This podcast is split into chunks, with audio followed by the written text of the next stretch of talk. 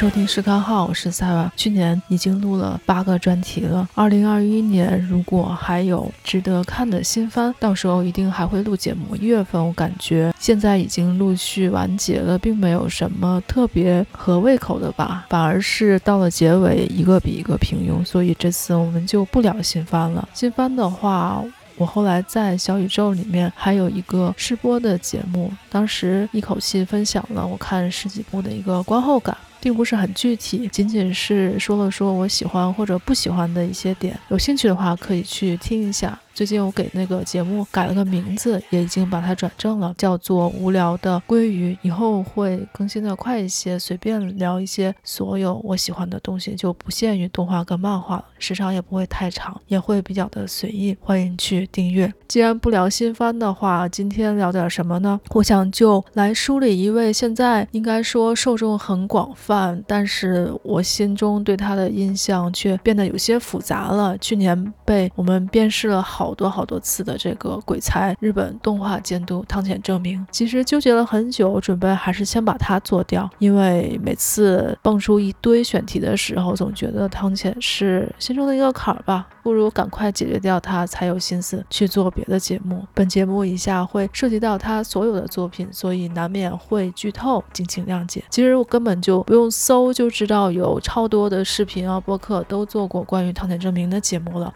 肯定也讲了很多对于这位鬼才的看法，以及每个代表作品的解读。那人家的确比我勤快太多，因为他也不是这一两年才火的。我看过一些播客的 show notes，里面很多谈的其实大部分都还是那些代表作嘛。其实看法大家都还蛮一致的，因为优点基本上都能达成共识，但是肯定也有一丢丢的不同吧。我觉得呢，我肯定不是最了解汤浅证明作品的那个人，但是自觉的会比其他。他人接触他要早一些，毕竟这个年纪是在这摆着的嘛。去年是要准备录这个节目，所以把豆瓣上属于有标记他条目的所有作品。都看了一遍，有一部分其实是没有中字的，但是呢，上这个 YouTube 上面基本上都可以找到。如果你想集齐他早期的一些不太出名的东西，也可以去自己搜搜看，这个倒不是什么特别难的事情。也是他的作品最早带我走进了这个青年向动画的这个世界吧，就很早的远离了少年热血。长久的十几年中，我觉得他一直是佳片的一个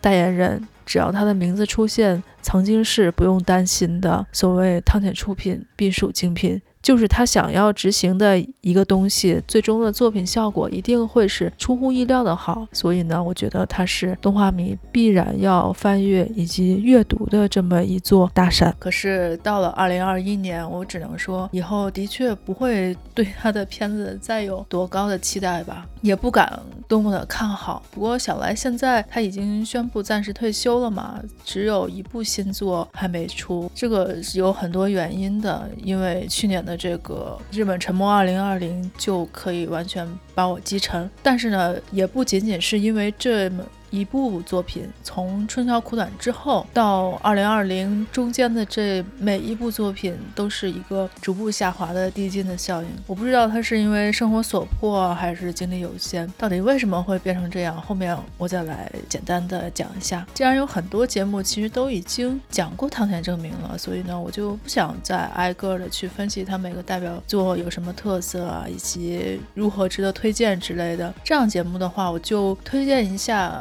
丢丢科幻电波里面，他们四十一期聊了汤浅证明日本动漫史上最猛的幻觉制造机这个节目。他们节目其实我之前听的大部分都是科幻的节目比较多，有的节目我不是很喜欢，主要是对于动画来说，我觉得他们的节目比较浅。如果你不了解的话，其实我是推荐你们去听一下的。就是听播客时间长了，就会觉得如果你对一个东西了解的越多，其实你对别人讲的东西就很难买。意了。在这方面来说，丢丢的确是满足不了我。但是呢，我听他们节目主要是听这个科幻类的，因为我这个科幻小说虽然从小就看，感觉读的还不够深。节目是因为我觉得他们已经把汤浅基本上最入门、最重要的作品全都提到了，以及如果你对汤浅证明不太了解的话，去听一下这个节目，先补补课，因为后面我不会讲那些他最著名的作品了，或者说是是不会所有都讲，因为感觉并没有那个必要，也不止他们，还有其他的很多节目，其实大家都已经做过了。那今天到底要讲点什么呢？我先概括几个部分，你可以参考一下，到时候可以选择性的收听。首先的话，肯定是要简介一下他的整个的职业生涯的重要的一个走向，以及他个人创作的一个风格。再来的话，就是介绍几个跟他强相关的创作者。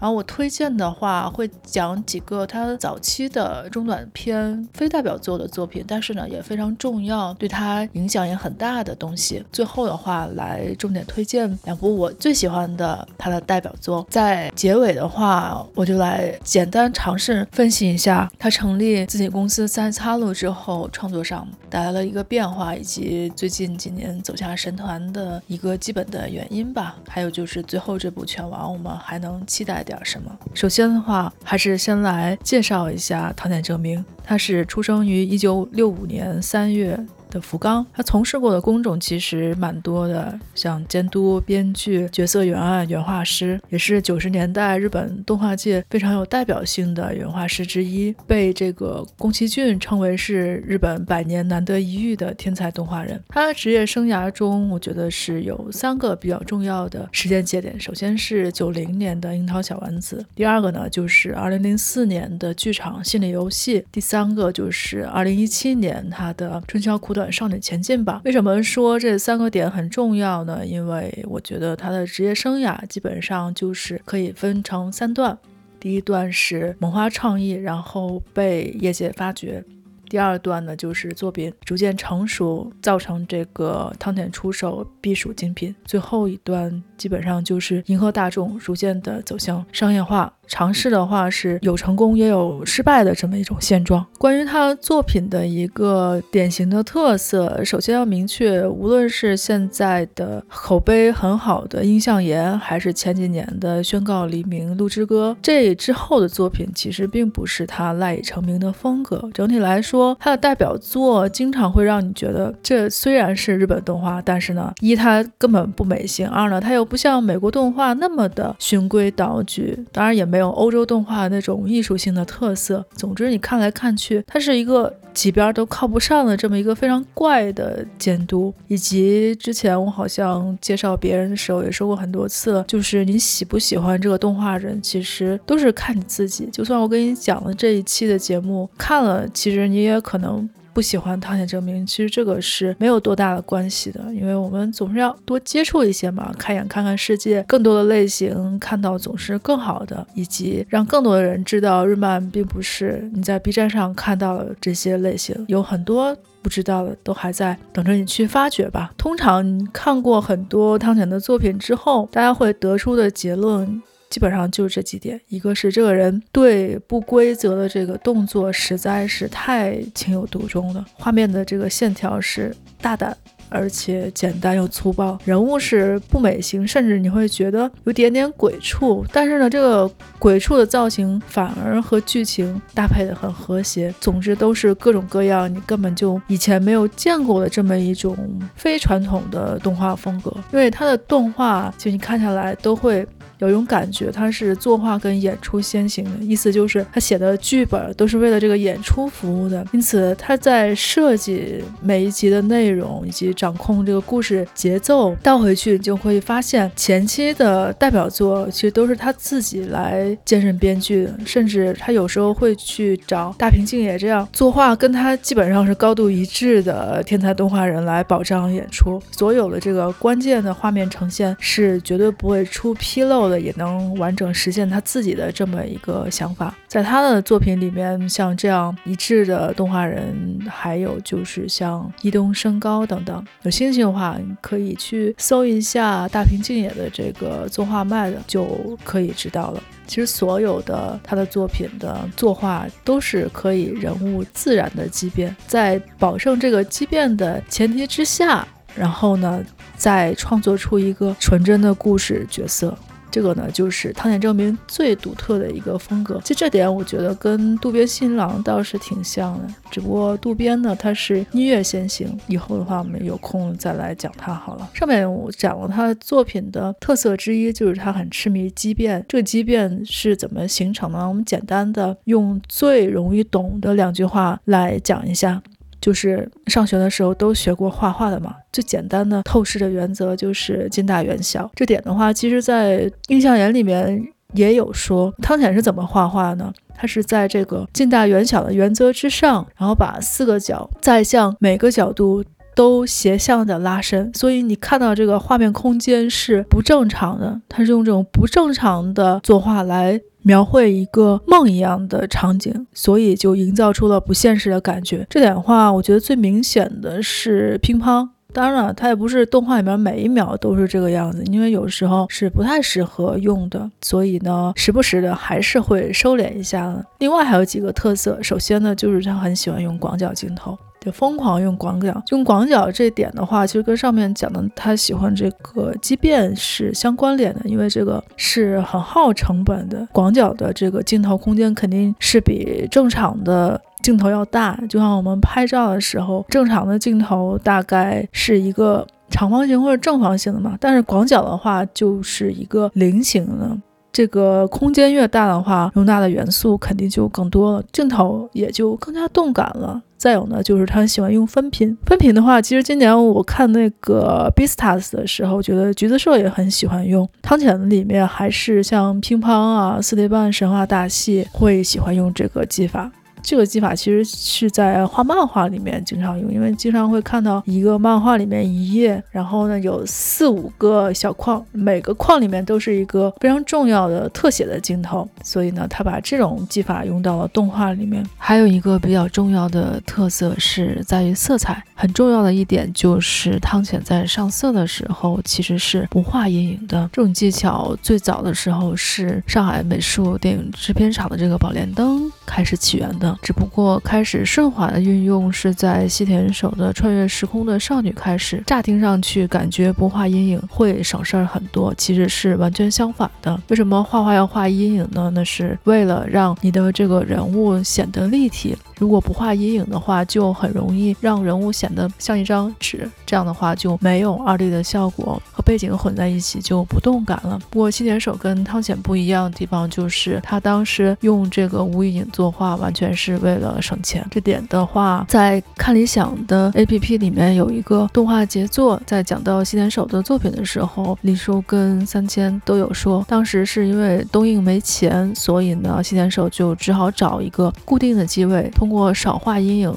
来省钱，后期的话是通过演员还有演出的动作的多变来弥补的。但是我们看汤浅的动画，很明显的感觉到，其实它没有多少固定还有静止的画面，它的无阴影的作画其实是需要更多的运动镜头，所以作画成本一下子就上去了。好处呢，就是在于只要你画的够多，动感的表现是没有最好，只有更好的。所以为什么你经常会觉得他的片子里有？大块大块的色彩非常扎眼，这点也是跟其他的动画不一样。他特别喜欢用别人不经常用的一些。反常的色彩来表达非现实的一个场景，比如说《春宵苦短》《少女前进吧》里面大部分的这个背景颜色都很反常，天空的颜色就不是黑色或者蓝色，基本上蓝色、紫色、绿色、灰色的全都用过，用来表达几个光怪陆离的场景，再加上这个反常的畸变的人物运动，就非常的刺激你的感官了。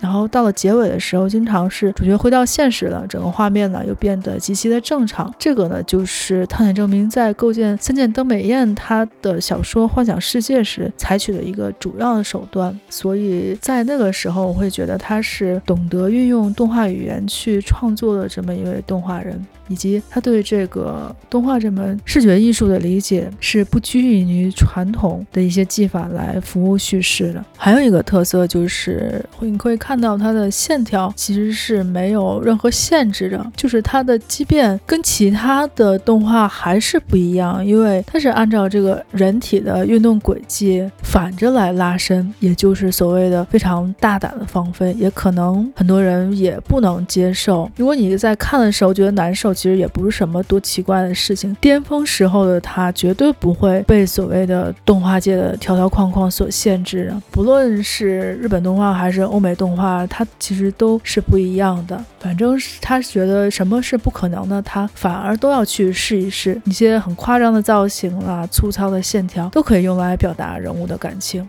在当时，绝对是日本动画界的。一股泥石流吧。最后一个特色就是，很多动画里面他会把一些实拍的场景和人物经过处理之后就放到动画里面了。当然，现在也不是只有他会这么做，很多有个性导演都会用这种技法。后来他自己说过，为什么喜欢这种画面的呈现呢？他说，人的脑子里面。思考的这个画面基本上都是直线的，但是你看到的这个风景呢，都是扭曲的，所以动起来时候的东西其实看的就不那么清楚，反而是那些。比较扭曲的、模糊的东西是存在于生活之中的，所以他要做的呢，就是把它们画下来。另外呢，就是他会感觉到一幅真实世界的画面信息，肯定比你画出来的东西要多得多。因为你对着一个演员，你可以捕捉他的神情变化，但是画画不一样，因为画画你不可能让一个画面长时间的不动，像 PPT 一样。这个镜头呢，必须在人物啊、景物和特写之间互相的切换，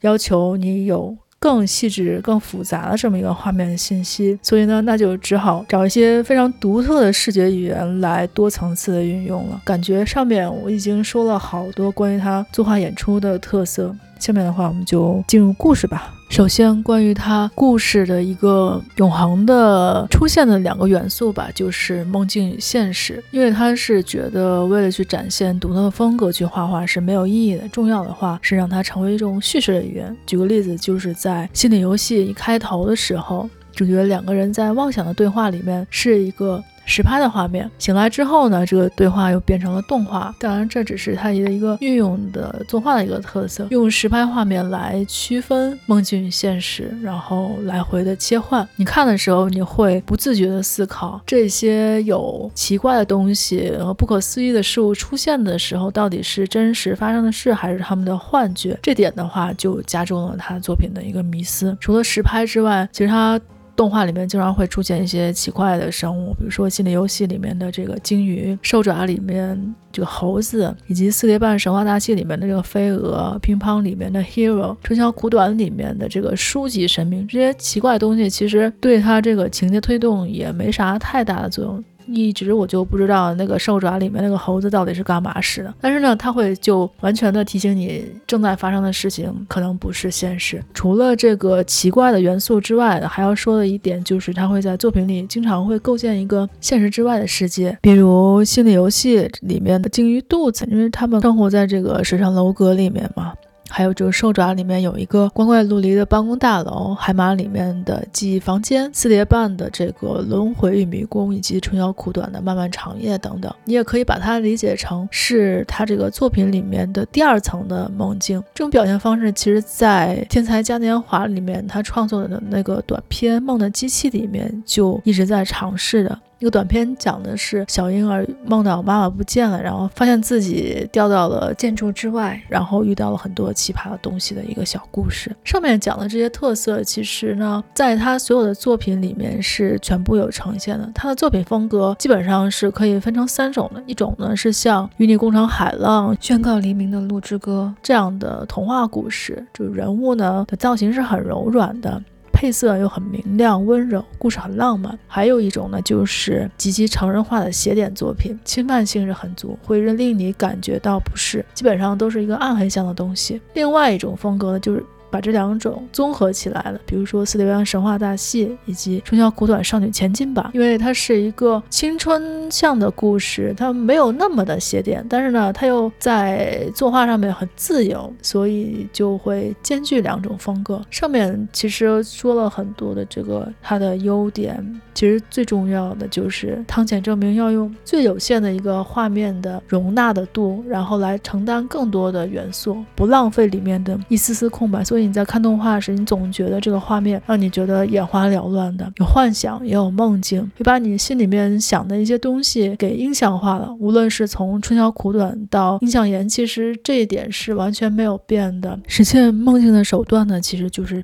上面说的那些畸变啊、扭曲啊、抽象梦境。越有力的想象，其实是越能重塑现实的场景了。小时候我们经常能看到自己眼里的世界，其实跟动画里也差不了太多，因为都是非常实性的以及无法预料的。所以呢，汤浅证明的确是带我走进动画这个世界的一个领路人。以前经常会在电影里面看到的一句话，就是电影延长了人类三倍的生命，那动画呢，也赐予了人类做梦的一个权利。它会把想象力和通感呈现出来。通过画笔来表达的一种视觉艺术，是动画所具备的独一无二的特性。这点呢，和电影是通过演员表演来传达完全不一样的。能做到这些的汤浅政明，的确是难能可贵的，也是你想要了解动画世界带你入门的一个必经之路。我们再来说一下关于童心的这个主题。他所有的作品里面都呈现了初心啊、纯真啊，他对这些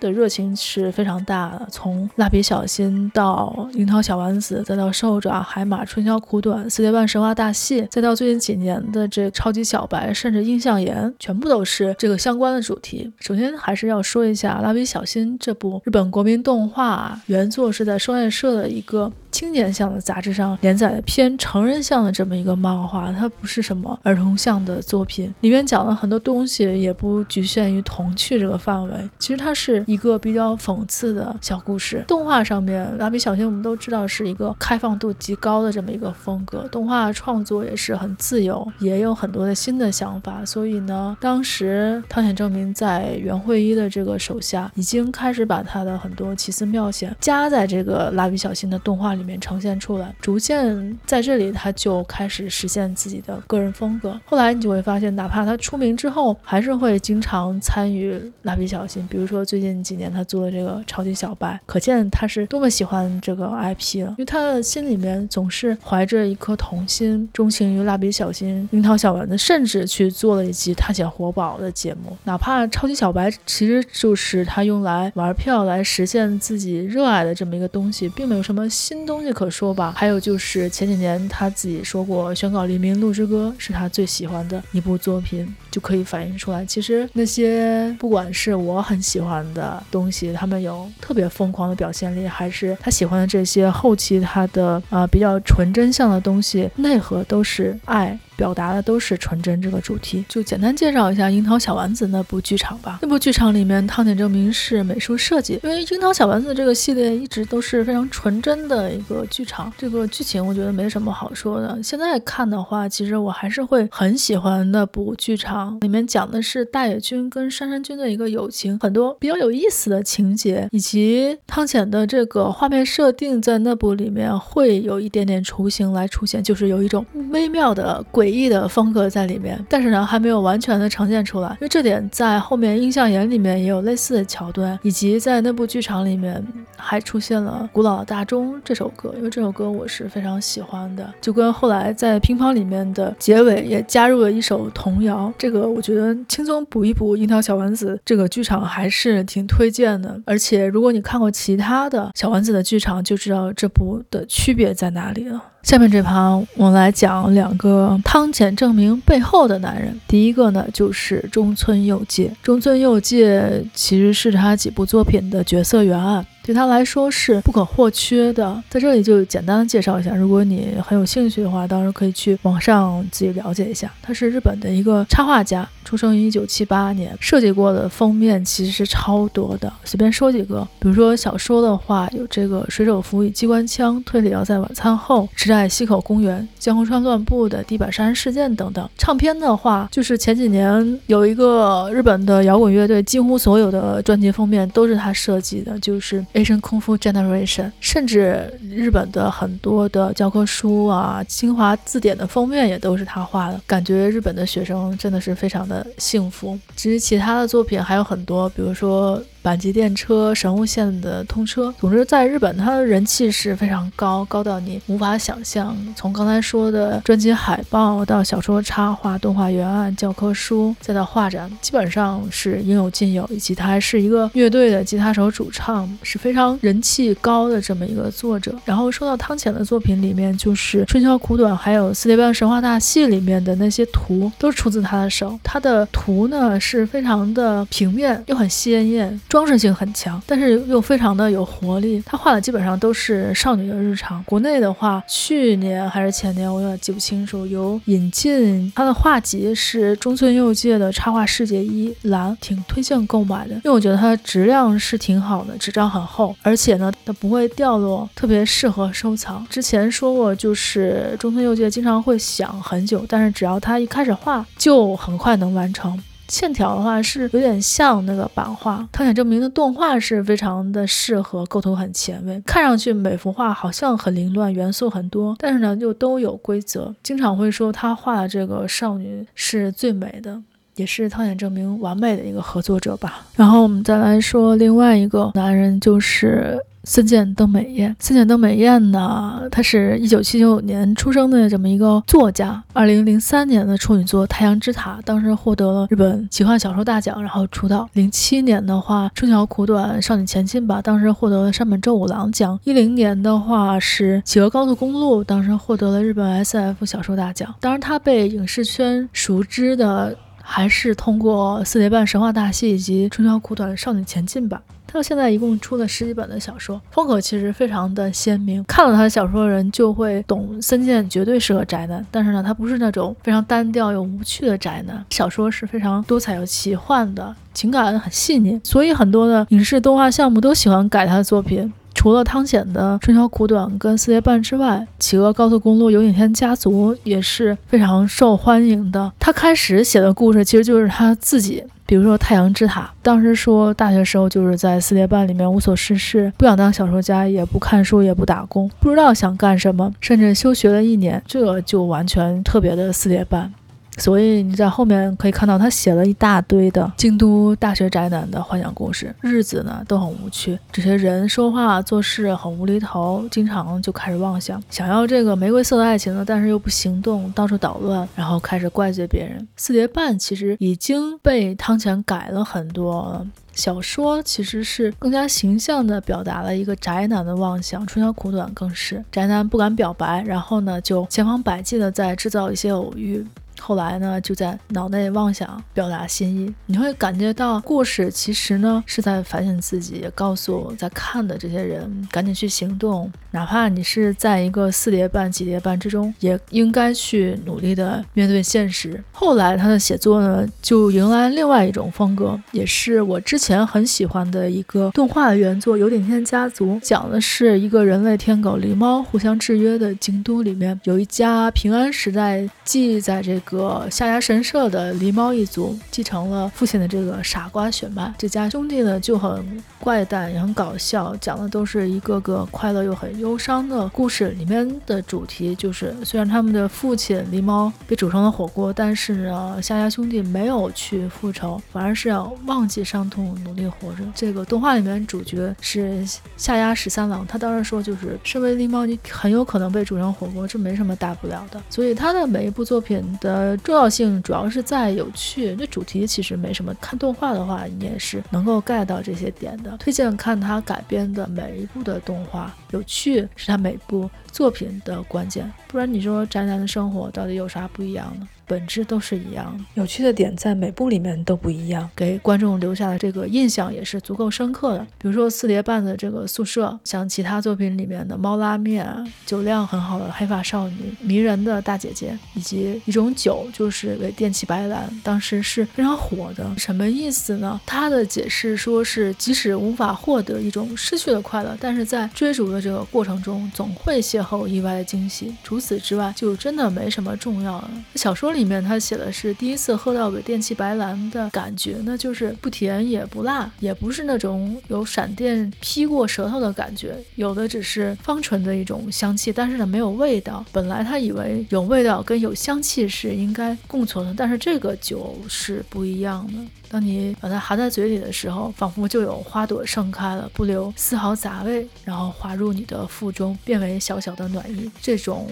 书写的感觉是非常可爱的。就他创作的这种幻想的日常世界，也算是对无意义日常的一种反叛吧，也是让看书的人经常问问自己的幸福到底在哪里。最后的话，就是想讲一下他最近几年的几部作品会带给你的一些惊喜的话，我比较喜欢的是。夜行，它是用了一种对立的镜面时空结构，构造了一个比较新奇的故事。它是尝试在这个结构上来带来惊喜。像《奔跑吧，梅洛斯》，它是改写了很多的日本的经典的名著，然后他个人又创作了一个新故事来表达经典里面的精髓。这本小说其实我是蛮喜欢的，因为它的手法我觉得还挺令人称赞的。总之，他是一位时刻都想着进步的这么一个小说家。最后就用他写过的一句话来总结一下：欢迎光临，这里是一介宅男作者三剑登美彦创造的漫画性一般的神奇世界，除了有趣之外，别无他处。如果你喜欢春宵苦短，喜欢四叠半神话大戏，请务必读完他所有的小说，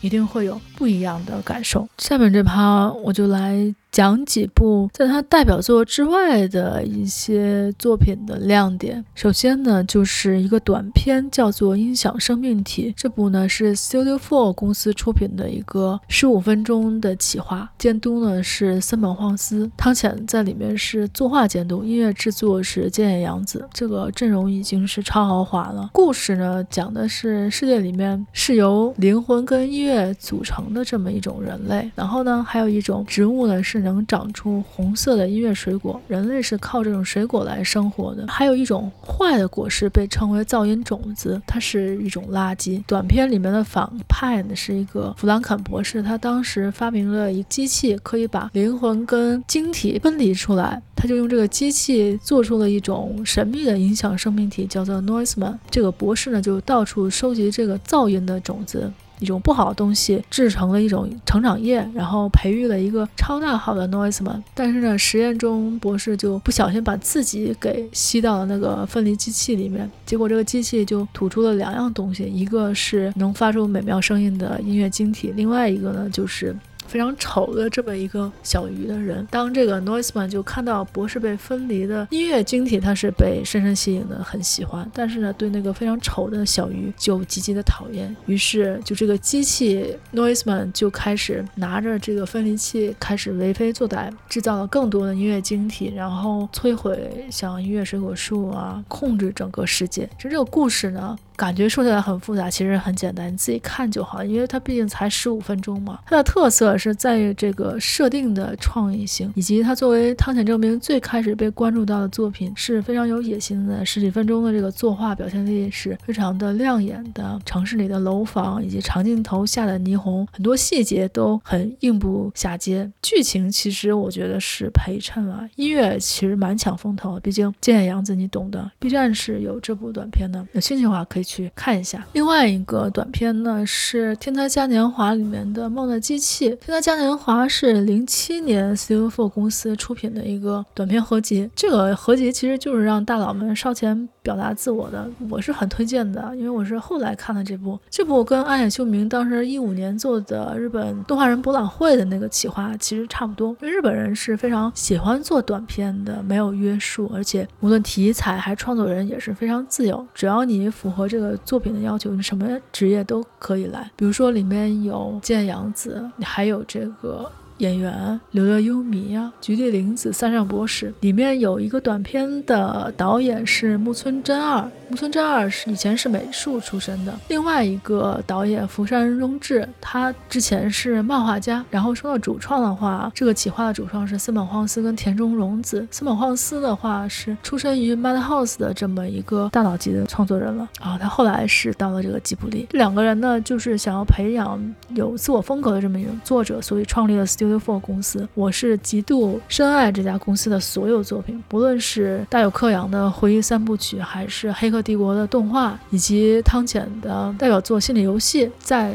这个公司里面都是一战成名的。无论是《天才嘉年华》，还是后来的这个《机器人嘉年华》，他们都是这个不同主题的短片合集嘛，我都是非常推荐的。这个名字 Studio Four 就代表着自我创新，绝对不套路。然后他最近这几年做的动画也有一些，比如说《海兽之子》啊，就很多人不喜欢这个动画，但我是非常非常的爱，而且极力推荐去看一下《海兽之子》的漫画。好的，下面就进入到汤浅这部《梦的机器》这个短片呢，他就把主角的视角放在这个婴儿的身上，通过他跟外界的交流，触发了他的主题，就是关于死亡跟新生。这里面的主题其实都呈现了后来他会有的一些创作的特色，比如说有无数的这个物品是做。作为隐喻的，所以它比上面的那个音响生命体更加的意识流，表达的是人生是一场孤独的旅行，只能从虚假的美好中苏醒，然后发现自己失去了重要的伙伴，然后呢，独自前往了终点，然后又被自己的下一代榨干自己的价值。最终的话，结局是这个婴儿老了，来到了终点，化作了另外一个婴儿，开始重新成长。这种轮回也是人类繁衍的这么一种影射，它是禁锢，也是一种新生。总之，你去看一下这个短片，就知道我为什么非常。推崇他早期的一些作品，是因为里面挥洒着他的很多的创意，我觉得这个东西是最珍贵的。下面来讲一个邪典作品，就是《猫汤》。《猫汤》是二零零一年汤浅作为编剧、分镜和作画监督制作的这么一个不是很长的动画吧，因为这个原作本来就很短，只有十几页。这个漫画作者呢叫做内科纪录。他是一个非常阴郁的这么创作者，动画播之前就去世。这个动画更是没有一点的阳光，虽然这个猫很萌，美术设定也很可爱，但这个故事是这种黑身残系列的。活着呢，就代表着只能吃别人，以及被吃，或者杀，或者被杀。这部里面，他开始会用一些水下的视角来仰视这个猫小弟，因此你会看到这个家具或者是猫咪的这个表情，还有就是这个物品已经开始畸变了。这个其实跟漫画里面是非常符合它，因为它要呈现的是一个悲剧嘛，也是汤浅在塑造自我风格的这么一个早期作品之一。甚至他在异地里面还用了这个前行的时间，为了捡一个甜品，然后呢，里面的这个神明就开始把时间轴搞乱了，人类呢就开始受到了冲击死亡。这种成熟的应用是后来在《春宵苦短》里面会比较明显的。好，最后我们来说两部他做的欧洲的作品吧。一个是《钟表匠诺克西米利安》，这部就应该是最没人知道的一部。它是欧洲动画沃土的一个特别篇，他在里面是负责人设的。这个动画的监督是崔恩映啊，崔恩映后来也成为了他的这个公司 Science Hello 的董事。《钟表匠》的正传的动画是欧。欧洲的那种美术风格，但即使如此，他在做这部的时候，你也能一眼看出这是他做的，因为呢，他主题呢就是。人类是否可以靠才华意志就来挑战时间的客观存在？这部其实没有很长，时间很短，故事也很简单。我觉得就是主要去感受一下他自己的这个美术风格。有兴趣的话，其实也可以看下这部的正传动画，因为它也算是比较有名的一个欧洲动画了。最后的话，我们就来说一下《太阳活宝》吧。《太阳活宝》它在这个第六季里面做了一个独立的一集，就是第七集《神奇食物链》。《太阳活宝》是美。美国的一个经典动画，主角呢就是阿宝，还有一个能够自由变形的老皮，两个人呢是好朋友吧。第六集讲的就是两个人在秘境的一个探险，跟很多的艾薇儿啊、整泡泡公主等发生的故事。然后《神奇食物链》这集的话，其实是可以单独看的。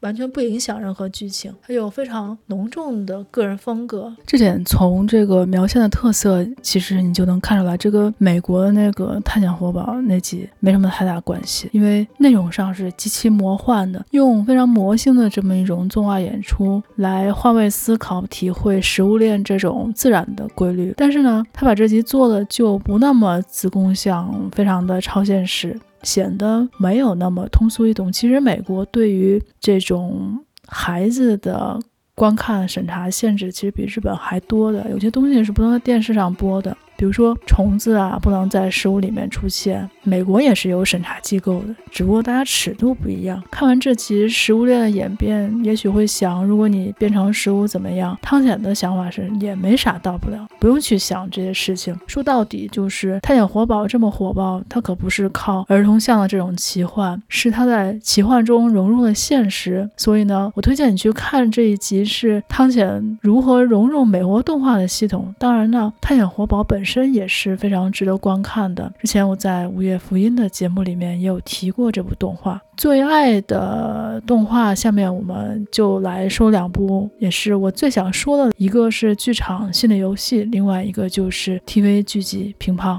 我们先来说说心理游戏。心理游戏是汤浅政明的第一部长篇作品，对我来说，这部就是出道即巅峰了。因为后面的剧场其实并没有让我再有这种感觉，后面的作品其实更成熟，但这部整个的这个风格是非常自由的，特性也是百分之百对我自己胃口。当年看这个作品的时候，完全就是被震到。特色其实概括起来很简单，上面其实都已经提过了，想象力。令你张大下巴。这个色彩运用的很出奇，用很多疯狂动作来表现这个脑内的妄想，很多是生死一刹那的事情，他就开始重新的组合很多的事件，然后使这个信息量变得很大。他的确烧脑，就好像去年我们经常说这个信条怎么怎么烧脑啊，其实跟这个根本就没法比吧。再加上他用了这个非常神奇的剪辑，我记得我动画应该看过不下四五遍吧。一开始的确是会非常的惊奇，跟不上思考各种超现实的镜头，其实。实都是在动画里面才能实现的。他讲的东西其实很简单，就是如果你的人生再来一次，会是什么样子的？其实想法这个主题从心理游戏汤浅就开始思考该怎么玩了。如果你想体验烧脑的话，我呢就只推荐一部德剧《Dark》，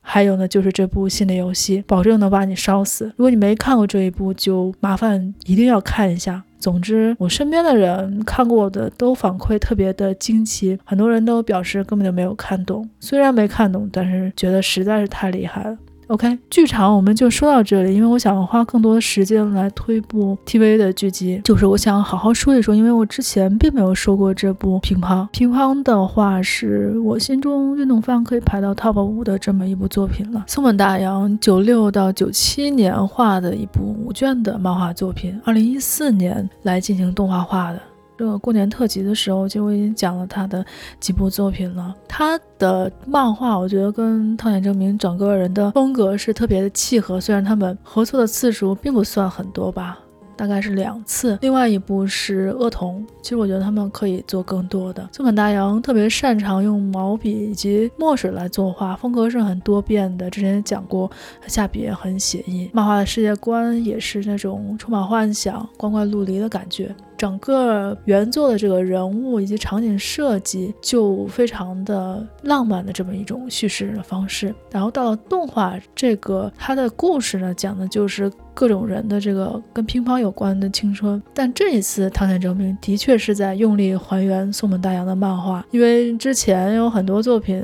除了原创之外，都说他是在毁原作，但这部不是的，因为这个原作本身就足够狂野的。之前我也讲过，我说别人做不了要松本大洋的漫画改编，因为难度太大了。首先呢，因为漫画你改成动画之后，这个线条力度肯定是会减弱的。但是呢，汤浅不一样，因为汤浅证明是一个疯狂用帧数来弥补缺失的这么一个监督。在乒乓里面，你可以看到他这个线稿风也有了，而且他尽量的保留了原作的这种粗糙狂野的质感。到了动画里面，反而是比漫画更加夸张的这么一种构图的方式，整个人物的关系表演就更加的冲击了。乒乓，我觉得是汤浅证明最成熟的一部作品了。前面我讲过的所有的特色优点，全部在这部里面实现了拉大透视、制造压迫感以及。大胆的复制分镜，在动画里面其实没有人敢这么做，因为这样做的失败概率其实是很高很高的。但是巅峰时期的《汤浅政明是可以驾驭这一切，以及让所有原著党也会非常的满意这部动画。通过分镜人物的这个大小夸张，然后来表达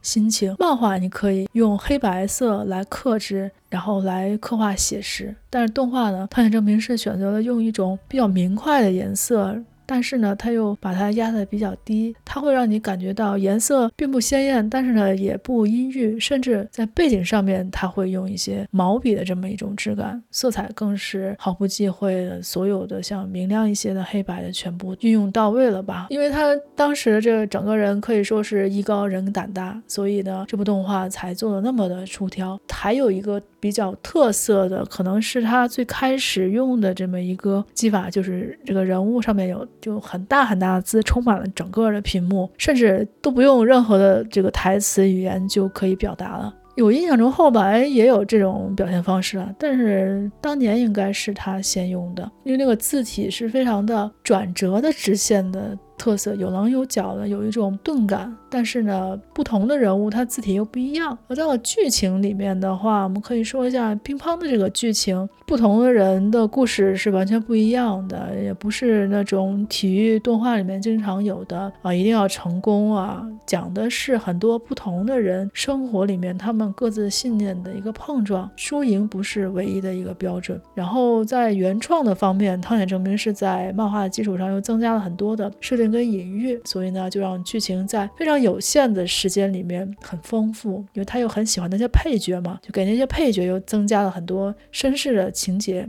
所以整个动画是会显得更加生动。然后下面的话我会讲一些细节，所以呢就会全部有剧透了。这里面严重的预警一下。我想讲的就是他关于使用隐喻的这方面的事情。主角呢，基本上就是五个人，一个呢是星野玉 Peko，他的这个象征的事物呢是星星以及英雄。然后还有一个另外一个主角是月本昌 Smile，他的象征物是月亮跟机器人。另外一个呢就是孔文革，孔文革的象征物是飞机。他的另外一个队里面的另外两个人物，一个是风间龙一。象征物是多拉贡，就是龙，还有一个是佐久间学。阿库玛的象征物呢，就是恶魔。就很多呢，就是根据他的外号来的。首先来说，Peko，Peko 星野玉，他是整篇里的这个主角，非常有天才的这么一个人，不断的经历了波折，最后完成了成长，登上了世界舞台。因为他经常穿有星星的这个衣服图案的东西嘛，所以他的名字也叫做 Hoshino，Hoshino Peko，Peko 呢。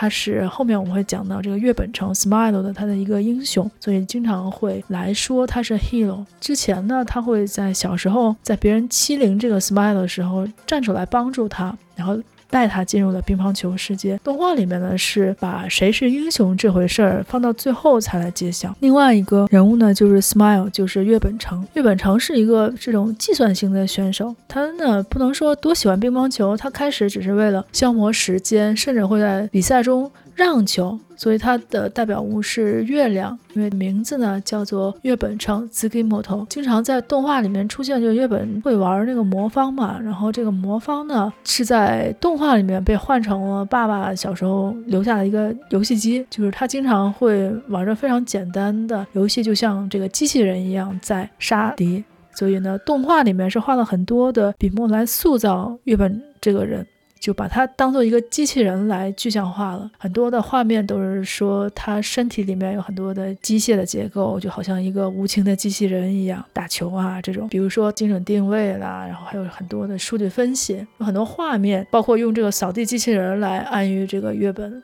他整个人的一个个性。第三个人呢，就孔文革，孔文革是来自中国的一个外援选手。他前期的整个人的个性是非常骄傲跟自负的，想在日本证明自己，然后回国，所以呢，经常会用飞机来作为一个象征。后来他整个人就变得要乐于教别人，受到其他人的敬佩。这个人物捏他的是孔令辉跟马文革，因为这两个人基本上是九十年代最出名的两位国手，也是日本人非常敬佩的。这个人物其实比较简单吧，隐喻不太多。主要是表达一种现实的意义，就是如果你不是真正的热爱一项事业的话，是注定要失败的。然后第四个来讲一下这个佐久间学阿库玛，阿库玛的话是跟这个丰间龙一同一队，他的外号是恶魔嘛，就跟他的外号那个发音是一样的。好胜心很强，是一个非常刻苦的乒乓球队员，但是他整个人非常冲动、爱找茬那种。但是呢，他又在关键时刻鼓励了主角拍口跟龙一。他这个衣服跟背包上都有这个阿库玛的标志。呃，动画里面还用这个新选组的冲田来比喻他赴死的这么一个行为。后面我们要讲的这个丰间龙一，丰间龙一是他们对立这个对海王学院的乒乓球选手，打法是这种凶狠型的，非常刻苦。把这个乒乓球的轨迹比喻成了龙，大概就是最强的这么一个意思吧，也是曾经获得过世界冠军的。上面这几个人的隐喻是汤浅他自己来做的，甚至动画还加了一段原创，就是公交车上有些小朋友在玩游戏，然后呢又在看这个最新的动画预告，就是《机器人大战英雄》，其实就是隐喻的这主角这两个人了。他们讨论这个机器人能够无差别的攻击对手弱点，但是呢，有人说英雄才能阻止机器人，所以他们就是在讨论一些其实跟这个主线没有关系的剧情，来暗示这个主角两个人 Peko 跟 Smile 的走向。动画里面还有一些其他的暗喻，比如说把这个乒乓球扔到水里啊，乒乓球拍划过月亮，因为这个月亮在里面的暗示就是这个。SKY MOTO 嘛，就是月本城，这一切所有都是暗示着这 Peko 对 Smile 要超越自己的这么一种不安的情绪，想要逃离他的这么一种感情吧。然后最后一战的时候，又看到 Peko 跟 Smile 在对决，整个机器人露出了血肉，外壳被剥掉了，也就象征着英雄解救了这个机器人。所以整个的话。就是作品会在这个已经成为乒乓球教练的月本玩魔方的时候结束，也算是致敬了漫画里面的一个设定。这个隐喻我觉得已经讲了很多了，如果你感兴趣，可以仔细的再去看一下这部动画。呃原创的话，其实主要就是汤浅为了用来吸引观众跟他共鸣的吧，因为他增加了很多的补充的事情，比如说配角的故事，以及像漫画里面就是有动画里面最后两集。我的血有铁的味道那一幕里面，Peko 跟 Smile 小时候看这个科普书，就看到了人体里面有血液，然后把手放在光下面会看到血是红色的，也就引出了 Smile 本人。他其实是有血有肉的，不是一个机器人这么一个结论。总之，乒乓在我心中是汤浅政明最成熟的作品，而且它最重要的是继承了它很多动画的一个特色，就是它会适当的原创来填补剧情，让故事变得丰满，把这个运动的番又变得非常的现实，同时又还原了漫画，是非常不容易的。我是觉得它后面的动画的改编其实多少都有一些瑕疵，就不如乒乓这么的巅峰了。吧，OK，所以他最经典的作品。我们就说到这里，下面我们来说一下他成立自己的公司 Science Hollow 之后的事情。之前记得他那部《与你共尝海浪》上映的时候，海报上打着他的名字嘛。那几年其实他已经通过《春宵苦短，少女前进》以及《宣告黎明的鹿之歌》获得了很高的商业上面的知名度。据说他的公司 Science Hollow 是业界仅有的，是有双休日的，以及可以按时休息。其实这个看起来对别的行业比较正常的一个要求，在动画产业里面是个完全的奢望。尽管如此，它。之前发过这样的推特吧，就是五年几乎没有休息的在不停的工作，但是呢，所有的奉献都没有被认可。即便如此，为了完成作品，还是得继续上班。虽然像家畜一样负担很重，而且没有人欣赏，也没有人奖励他，有的就只有抱怨。这就是最近几年进行商业化的探险证明所获得的一个个人的一个体验。所以，在我这个前粉丝来说，我觉得他这五年是丧失了他本身的一个创作力跟灵魂了，无论是作画演出还是故事上面，基本上就是在吃老本吧。平庸的实在是不能再平庸了，是在一步步远离之前他这个天才啊或者鬼才这个称号。有时候我觉得那些天赋异禀的这些创作者，其实他们脑子里想的东西离我们还是很远的，以及对于商业市场来说，可能真的只有夺人眼球的故事才能获得大众青睐。但是你说他们这些后来的作品真的获得大众喜欢了吗？其实也并没有，钱肯定是赚到了，他的工公司也是最终可以活下去了。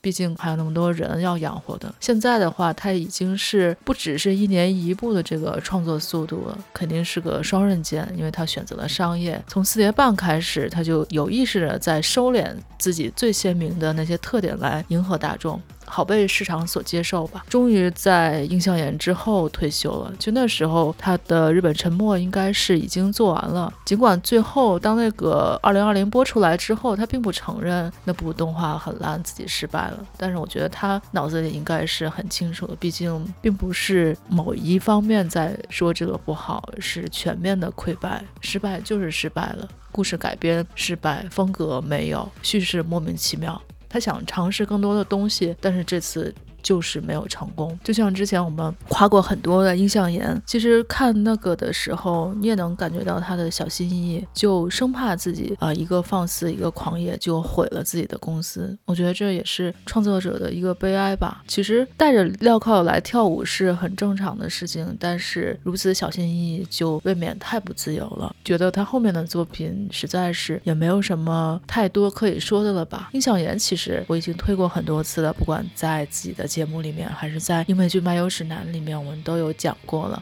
就不在这讲。虽然他并不是最癫狂的汤浅证明，但是呢。它整体的毕竟是有原作基础在那里嘛，所以呢还是非常值得推荐去看一下的。汤浅政明这几年真的是非常的高产，从一九年这个与你共乘海浪之后，他就连续执导了《超级小白》、别对映像研出手这两部，以及《日本沉没二零二零》。因为这三个作品的工期基本上是在一起的。那小白还在连载的时候，印象岩是刚刚完结的。日本沉没这个片子呢，又是给网飞做的，因为网飞的要求是要一次。交十级的，所以汤浅政明这小半年来吧，基本上是一个三开的状态。而且他是三叉路的领导，还有其他的很多乱七八糟的事情要负责，感觉随时都可能会忙到要去世的一个状态吧。好在就是三叉路的这几位副导演以及作监都还挺靠谱的，所以它整体的动画成品的质量其实并没有受到太大的影响。所以我们最后来展望一下这个《犬王》好了，《犬王》呢是改编自古川日出男的一个小说，叫做《平家物语·犬王之卷》。这个动画里面要讲的故事是日本的南北朝到室町时代，当时呢有一个能乐师叫做犬王，然后呢。他跟他的这个盲人琵琶法师友鱼之间的友情故事。这部作品其实制作阵容是很豪华的，比如说担任角色原案的呢是松本大洋，然后编剧呢是野木雅纪子，就是非自然死亡还有很多日剧的这么一个剧本。角色和作画监督呢是伊东胜高。原画师呢是松本先生，就是正常来说，这应该是一个让人无比放心的制作阵容。松本大洋、松本先生、伊东身高不用提，但是每次我看到他自己的一些采访的时候，就会还是有些担心吧，因为他说能乐是大众文化，在当时，嗯，他觉得这个挺有意思，想做一部音乐电影，还要融入这个现代朋克、摇滚、嘻哈，这个就让人比较的迷，因为能乐跟朋克、摇滚直接混在一起，我就。非常的担心了，又想起了渡边信一郎的那部《卡罗尔与星期二》，反正这也是他暂时的最后一部了吧，就拭目以待，希望他能够有一个好一点的收尾。日本沉没是以失败告终了，汤浅的这个休息的时间也来临了。就像他以前吐槽过动画制作很艰辛，这些资本家也不认可他的作品，吐了苦水之后，他还是得爆肝做动画嘛。所以呢，这半年来，基本上他的工作量是达到了一个巅峰，而且这么大的一个工作量，估计搁谁身上谁也完成不了。他现在辞了社长的这个职务，其实也未免不是好事吧。所谓的这个术业有专攻，那专业的事情还是应该找职业的人去做，都揽在身上，其实也是不太好的。比如说现在的这个吉卜力的社长是星野康二嘛，以前是铃木敏夫，像宫崎骏还有高田勋之前，他们其实是不太过问这些事情，都是在搞创作的。